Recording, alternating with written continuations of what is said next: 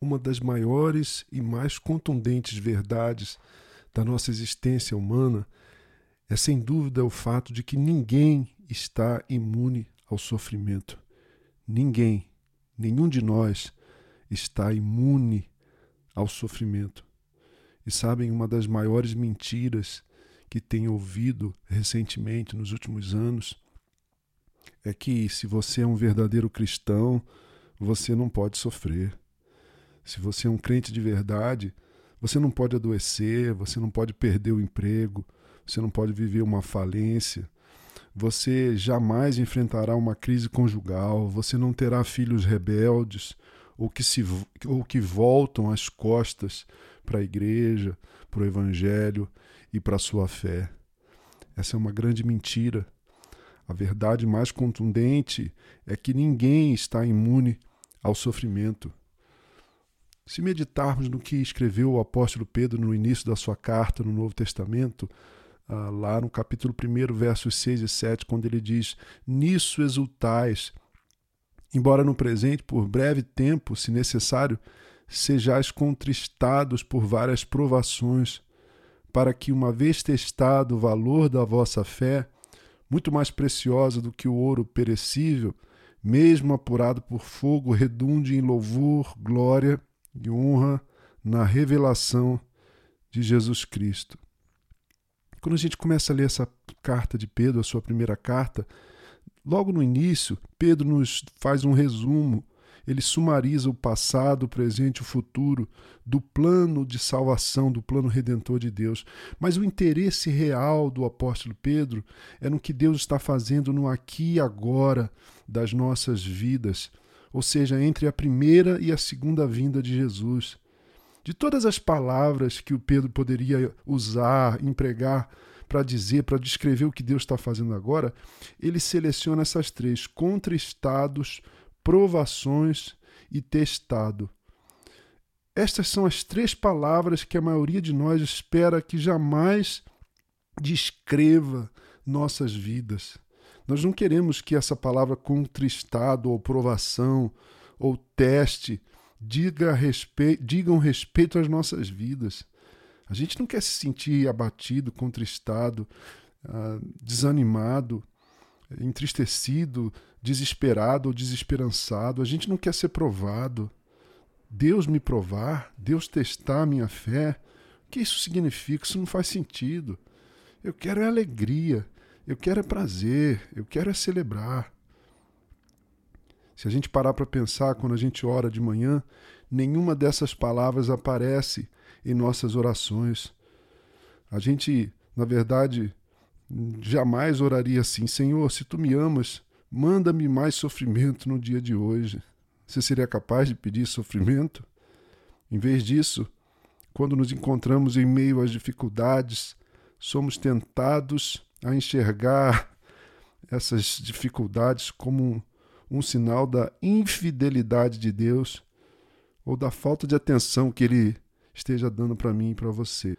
Mas Pedro não vê esses momentos de dificuldades como obstáculos no caminho do plano de Deus, nem como uma espécie de, de sinal é, de que esses planos estejam falhando para conosco. Absolutamente. Para ele, tais momentos são uma parte importante do plano de Deus.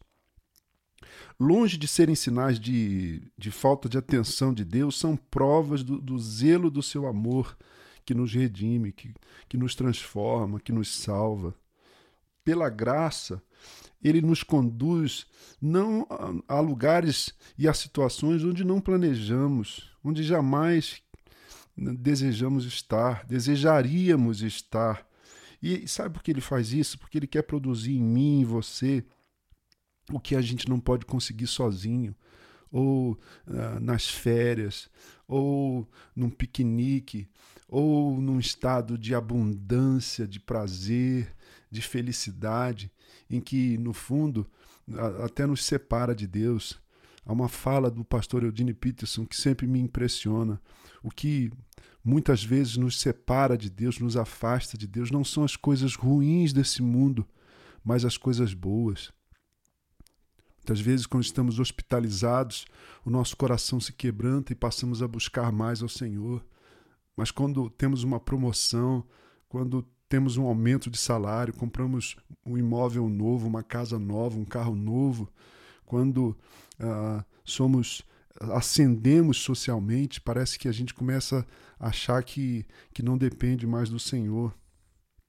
Nesses momentos, portanto, de provação, de luta, de sofrimento, de dor, Deus opera, Deus age para alterar, para mudar, para transformar os valores do nosso coração, de modo que eu e você não desistamos de, de segui-lo, de amá-lo, de confiar nele e nos entreguemos inteiramente ao reino da sua glória e da sua graça. Sabe o que eu quero comunicar para você hoje de manhã?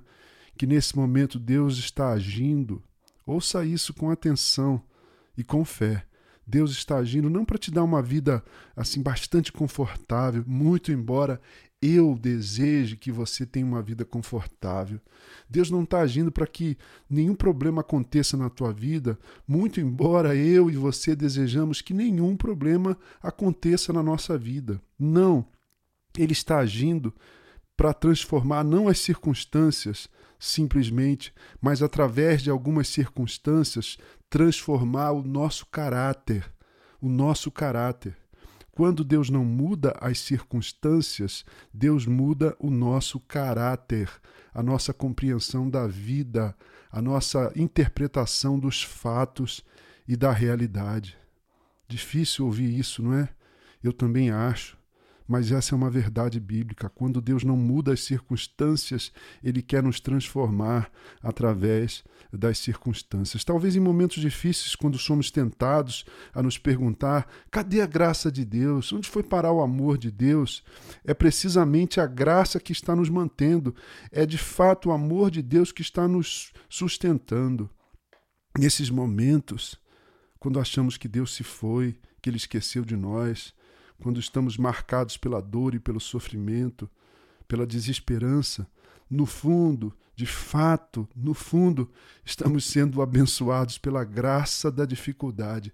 Uma expressão, uma expressão de Paul Tripp, a graça da dificuldade. A dificuldade pode ser uma graça de Deus, uma dádiva de Deus para nós, que transforma os nossos corações, porque o Deus que nos ama sabe que naquele momento é essa graça a graça da dificuldade, a coisa que nós mais precisamos para seguir em frente. Eu termino com uma fala do pastor Tim Keller, Timothy Keller. Ele teve uma doença muito séria.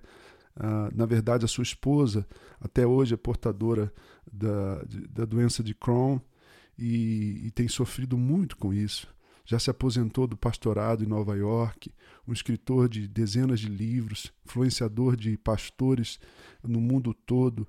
Ele teve um, uma doença séria e aí fez um tratamento. Depois que ficou livre da doença, sua esposa manifestou essa enfermidade e alguns anos depois a sua enfermidade voltou e ele escreveu um livro muito significativo Caminhando com Deus em Meio à Dor e ao Sofrimento, Tim Keller. Aqui no Brasil saiu pela editora Vida Nova. E desse livro, logo na introdução, ele diz o seguinte: um dos meios mais eficazes de abandonarmos um conhecimento abstrato, sabe aquele conhecimento abstrato, palavras teológicas, filosóficas de Deus, mas que não é um não é algo vivo no nosso coração? É isso que ele está dizendo. Um dos meios mais eficazes de abandonarmos um conhecimento abstrato, da boca para fora, especulação a respeito de Deus e termos um encontro pessoal com Ele como uma realidade viva. É o que ele, o que ele, uh, o que ele chama, citando o profeta de Isaías, da fornalha da aflição uma frase do profeta Isaías. Um dos meios mais eficazes de termos um conhecimento real de Deus, vivo e pessoal, é vivermos a fornalha da aflição, o fogo da provação e do sofrimento. Como diz a, famosa frase de C.S. Lewis, ah, Deus sussurra nas nossas alegrias, ele fala em nossa consciência, mas grita no nosso sofrimento. O que Deus está gritando no seu sofrimento, você tem ouvido? Que Deus tem gritado no meio da sua dor? Você tem escutado? Que Jesus Cristo, o, o servo sofredor de Deus, aquele que sofreu e viveu todo, todo o sofrimento humano até o ponto da cruz, esteja com você nesse momento, em nome de Jesus. Eu sou Gerson Borges e essa é a meditação do dia.